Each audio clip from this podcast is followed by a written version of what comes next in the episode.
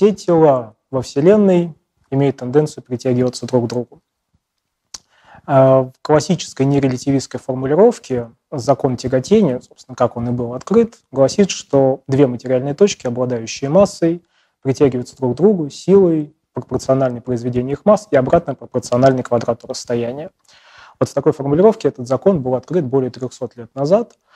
И, в общем, его значение переоценить очень сложно. И не только, пожалуй, для академической науки, для объяснения формирования звезд, планетных систем, их эволюции. Вряд ли можно описать эволюцию Вселенной, но, тем не менее, ближайшее тело можно таким образом описать. Но и для нашей повседневной жизни, потому что, понимая гравитацию, мы смогли ее преодолеть. Это и авиация, это и космонавтика, это спутниковая связь, это спутниковая навигация, это спутниковое много чего, в том числе э, большое количество технологий, которые сопутствуют космонавтике, в том числе тот монитор, с которого вы сейчас на меня смотрите какая-то микроэлектроника, например. А, идея гравитации, идея тяготения, как очень многие хорошие фундаментальные физические идеи, зародились еще в древнее время, зародились еще в античности, не обязательно европейской, и в основном зародились, как ни странно, или есть своя ирония в том, что идея гравитации пришла от наблюдения за явлениями электромагнитными или электростатическими, потому что кусочек янтаря натертый притягивает к себе песчинки. Вот, пожалуйста, взаимодействие на расстоянии. Стрелка, намагниченная стрелка компаса тоже как-то выстраивается в пространстве, как мы сейчас понимаем, под воздействием магнитного поля Земли. А, но вот исходя из этих идей, например, Фалес, это, насколько я помню, пятый шестой век до нашей эры, отец философии, он уже рассуждал о том, что в принципе есть некое внутреннее стремление у разных тел, у разных предметов стремиться друг к другу и как-то притягиваться. Но это еще не была гравитация в физическом, в астрофизическом смысле этого слова. А, для этого понадобилось построить хорошую астрофизическую космогоническую картину мира – начал это делать, пожалуй, Аристотель, и вот в его картине мира уже э, было, были разделены законы подлунного мира и мира надлунного. Вот явление притяжения – это были скорее э, законы подлунного мира, а надлунный мир, движение планет и Солнца вокруг Земли, мир был геоцентричен, они, в общем-то, не описывались какой-либо силой, это просто был мир, который был вот создан так, как он создан, и создан был очень хорошо и ровно, потому что планеты могли двигаться только по круговым орбитам и только равномерно. Это была еще не совсем физика, это скорее была философская концепция. Через несколько сот лет после Аристотеля Птолемей ее немного подправил, потому что элементарно такое описание не удовлетворяет наблюдениям. Уже тогда мы понимали, что описывать Вселенную и вообще мир нужно, исходя из нашего опыта. Например, так было очень сложно объяснить э, сложные попятные движения планет, например, Марса. Мы знаем, что на небе, видимо, движение его не равномерный, а он выписывает вот такие петли. И сейчас мы знаем, как это объяснить, потому что орбита Марса находится дальше, чем орбита Земли, вот, и мы иногда его обгоняем. Вот для того, чтобы объяснить это, Птолемей создал более сложную систему, в которой, да, в центре мира помещалась Земля, однако планеты двигались по кругам центры которого не совпадали с центром мира, а они двигались, конечно, равномерно, но вокруг точки, которая не совпадала с центром круга, и вообще это называлось дифферент, этот круг. Вот. И более того, отдельные планеты двигались по маленькому кружку, эпициклу, центр которого двигался по дифференту, э, э, центр которого не совпадал с той точкой, относительно которой движение планеты выглядело равномерно. В общем, система была достаточно сложная, достаточно громоздкая. Она развивалась на протяжении столетий, развивалась э, благодаря наблюдениям, большому количеству наблюдений, она описывала эти наблюдения и делала это достаточно хорошо, и именно поэтому она жила на протяжении где-то полутора тысяч лет. Э, существенный шаг в ее изменении, и шаг очень важный с точки зрения открытия э, закона тяготения, вообще представления о всемирном тяготении, сделал Николай Коперник, когда предложил гелиоцентрическую систему мира. А важно понимать, что Коперник, вообще говоря, достаточно просвещенный человек, э, он прекрасно понимал относительность движения, и он понимал, что можно выбрать начало системы отсчета или на Земле, или на Солнце, нет такой проблемы. Описывать движение с, положения, с точки зрения земного наблюдателя или с точки зрения наблюдателя на Солнце. Более того, система Коперника – выглядело немножко сложнее, чем как-то обычно принято э, изображать в популярных книжках. Там тоже были свои эпициклы, там тоже были дифференты. Луна двигалась немножко не вокруг Земли, она обращалась вокруг точки, которая двигалась по орбите вокруг точки, которая двигалась по орбите вокруг Земли, а Земля двигалась по орбите вокруг точки, которая сама двигалась по некому кругу, в центре которого, в общем-то, ничего не было. Хотя где-то там, в центре мира, находилось Солнце. Эта система, эта, э, система тоже была достаточно сложна. Э, и она была достаточно сложна именно потому, что Коперник также предполагал равномерное движение и движение по окружности. Это тоже была некая философская концепция, достаточно важная. Спор геоцентристов и гелиоцентристов в то время это не спор о начале выбора координат, это спор о том, что находится в центре мира. То, что центр мира существовал, никто не сомневался, и там был находился бы либо человек на Земле, либо не человек. Э, Коперник, сдвинув Землю, сместил человека из центра мира, он перестал, сбросил человека с пьедестала венца. Созда, э, создание, творение Э, и поэтому это очень так тяжело воспринималось. Но, сдвинув землю, он открыл возможность размышлять о взаимодействиях и о силах, которые действуют со стороны Солнца, явно выделенного элемента, выделенного тела в нашей системе, на другие планеты. Это была середина XVI века, а уже к концу XVI века появились Э, серии наблюдений, проведенные датчанином Тихо де Браги и его помощником, тоже великим датским астрономом Иоганном Кеплером. Э, Тихо де Браги в каком-то смысле первый профессиональный астроном. Во-первых, он этим занимался постоянно. Во-вторых, он проводил серии, однородные серии, как мы сейчас сказали, наблюдений одних и тех же тел, в том числе Марса. И вот эти измерения позволили Кеплеру, впоследствии после смерти э, де Браге, понять, что движение орбит, движение планет в Солнечной системе описывается, происходит не по круговым траекториям, а по вытянутым траекториям, по эллиптическим. Таким образом, родились три знаменитые законы Кеплера о том, что все планеты обращаются вокруг Солнца. А, Причем Солнце находится в фокусе эллипсов, вот этих вытянутых орбит. А, э, родился закон площадей о том, что радиус-вектор за равные промежутки времени описывает равные площади. Если упрощенно, то планета, приближаясь к Солнцу, движется быстрее, удаляясь от него, движется медленнее. И закон, описывающий соотношение между квадратами периодов орбит и кубами их расстояний до Солнца. Тогда это были еще только эмпирические законы, но уже Кеплер начал рассуждать о возможности воздействия некоторой силы на расстояние со стороны Солнца Э, на другие планеты, и он предполагал, например, что эта сила спадает с расстоянием, пожалуй, это первое упоминание того, что эта сила меняется как-то с расстоянием, и спадает она обратно пропорционально расстоянию. Не квадрату расстояния, как мы сейчас знаем, а просто обратно пропорционально расстоянию. Кроме открытия Кеплером этих э, законов, начало 17 века знаменовалось э, пришествием телескопа в астрономии. Галилео Галилей провел первые задокументированные астрономические наблюдения, открыл, в частности, систему спутников Юпитера, которая была очень похожа на Солнечную систему. Э, и это дало достаточно мощный импульс развитию наблюдательной и теоретической астрономии, и в том числе физики. Галилео Галилей в том числе один из родоначальников э, современной физики. Э, мысль, можно сказать, ходила, бродила по Европе. Мысль рассуждения о том, как устроена планетная система, как взаимодействует Солнце и планеты, как взаимодействуют спутники Юпитера и сам Юпитер. Итальянец Джованни Бачелли, например, указал, что законы Кеплера также действительно для спутников Юпитера.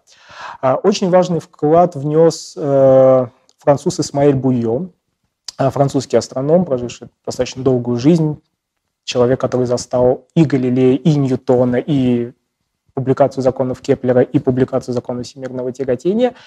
А, он первый по-видимому, впервые высказал мысль о том, что сила, с которой действует Солнце на планеты, убывает обратно пропорционально квадрату расстояния. Примерно в то же время работал в Голландии Христиан Гюйгенс, который решил простую на сегодняшний день задачу для 8 или 9 класса физики, э, курса физики в школе, э, о том, как связаны скорость движения тела по круговой орбите, ускорение центр стремительного ускорения, которым она обладает, и радиус вот этой самой орбиты. Достаточно простая задача, но она оказалась потом очень важной, и он же измерил ускорение свободного падения на Земле. Я напомню, пока еще законы, которые управляли миром небесным и миром земным, это были разные законы. И когда люди э, пытались описать движение планет в Солнечной системе, они еще не вполне описывали всемирную гравитацию. Они описывали взаимодействие планет и Солнца в Солнечной системе. Даже речь не шла о взаимодействии планет между собой. Хотя вот, например, спутники Юпитера. Почему нет? Э, достаточно много людей сделали свой вклад вот, в становление вот этих идей и развитие идеи э, как математи... ну, математика тогда была еще не очень хорошо развита, скорее физического, философского развития, описательного развития, и идей взаимодействия Солнца и планет, и человеком, который, по-видимому, собрал все эти идеи воедино э, и практически подошел, практически сформулировал закон всемирного тяготения, э, это был Роберт Гук. Э, Роберт Гук, э, великий без сомнения, великий э, английский физик, замечательный экспериментатор. В 1666 году э, он делает в Лондоне доклад в Королевском обществе, который так и назывался «О гравитации», а, в котором он говорит о том, что да, все планеты движутся по тем орбитам, которые указывает Кеплер, под действием силы со стороны Солнца, э, он говорит о массах, он пытается рассуждать о том, как эта сила спадает с расстоянием, хотя признается, что он пока еще не понимает, как именно она спадает с расстоянием, как квадратично или, скажем, линейно. Интересно, что в то же время э, Ньютон, Исаак Ньютон, ему тогда, по-моему, 23 года, он, естественно, не слушал этот доклад, он вообще находился у себя дома в своей родовой деревне, потому что э, бушевала чума, Кембриджский университет был распущен, половина Лондона тоже не было на месте. Э, и он занимался примерно теми же самыми вопросами. И, по-видимому, уже тогда он подошел к идее о том, что да, есть сила, и она распадает как единица на квадрат расстояния.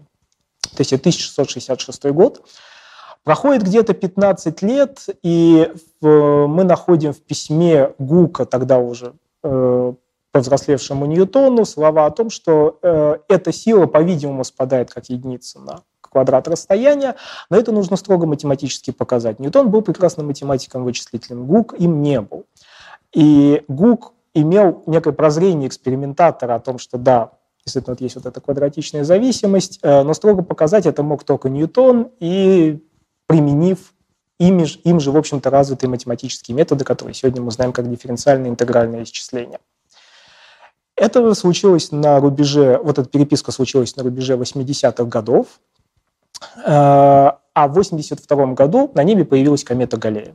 Молодой Эдмон Галлей наблюдал эту комету, пытался вычислить ее орбиту, э, понял, что ее орбита, скорее всего, представляет собой эллипс, замкнутый эллипс, то есть появилось новое тело э, в Солнечной системе, которое двигалось, по сути, по тем же законам, что и остальные планеты.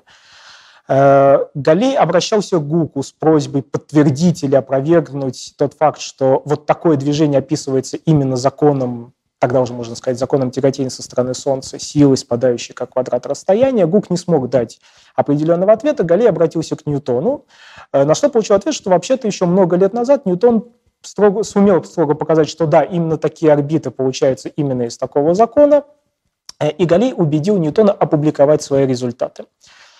Прошло несколько лет, и в 1687 году в свет увидела замечательная книга, одна из фундаментальных Э, работ в физике вообще за всю историю цивилизации, это математическое начало натуральной философии Ньютона, э, где он в том числе описывал то, что мы сейчас сказали, небесную механику, и описывал бы закон всемирного тяготения э, и его вывод.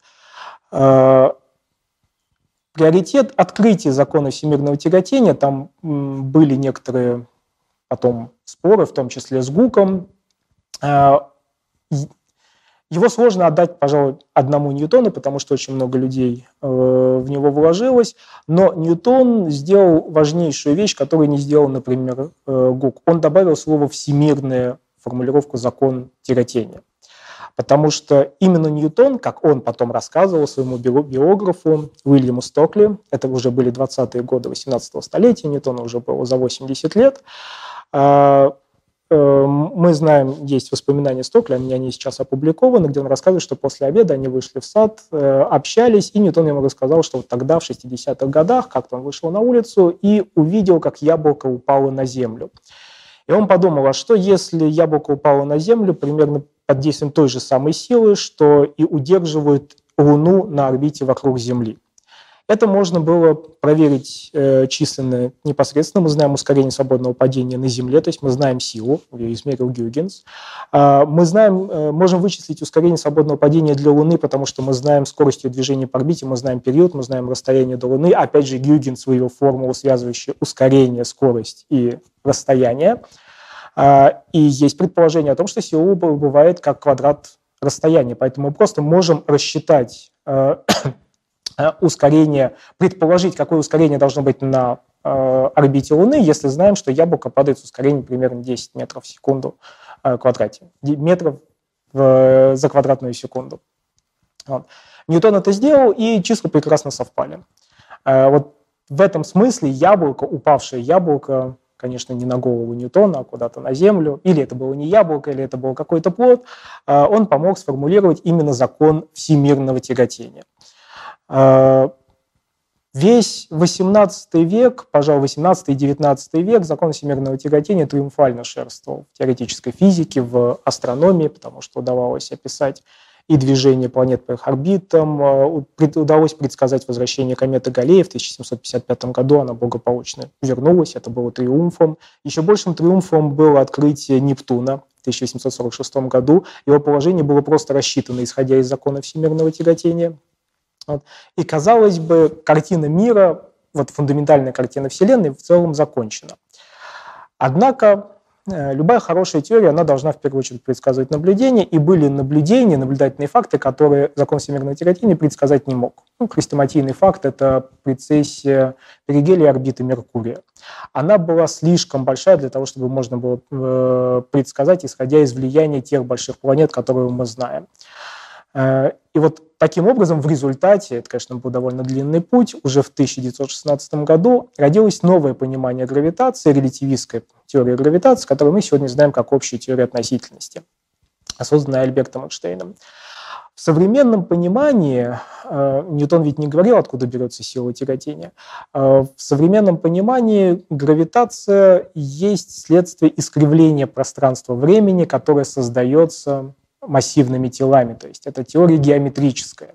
Э, есть свои причины, почему гравитацию можно сделать геометрической теорией, а другие взаимодействия, например, нет. Но это очень красиво, это прекрасно подтверждается в опытах. Э, последнее фундаментальное открытие – это открытие гравитационных волн буквально три года назад.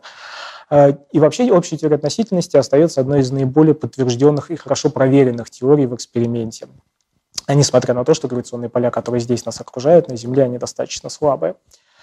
А, но красота этой теории стала в том числе проблемой.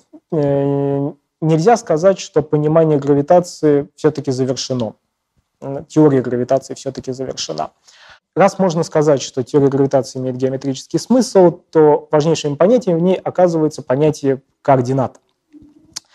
Однако другая теория, также фундаментальная 20 века, квантовая теория, говорит, что понятие координат не так просты, как нам может показаться. Э, на малых масштабах в микромире наше типичное представление о том, что такое координата, что такое импульс, что такое момент времени. Время – это такая же координата для общей теории относительности. Они немного размываются, и, по-видимому, понятие, классическое понятие координаты или расстояния, длины отрезка – оно возникает на каком-то вполне себе конечном масштабе, линейном, а под этим масштабом говорить о нашем интуитивном представлении координат смысла не имеет.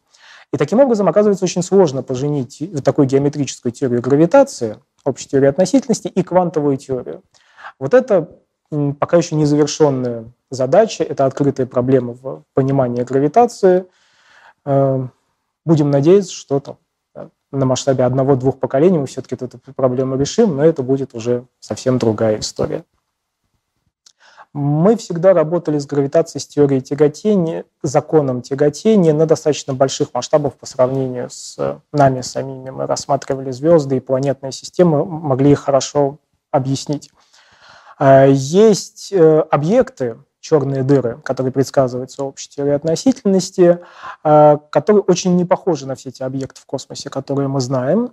А в центре черных дыр, по-видимому, находится то, что называется сингулярность. За этим словом кроется точка, бесконечной плотности, нулевых размеров и конечной массы.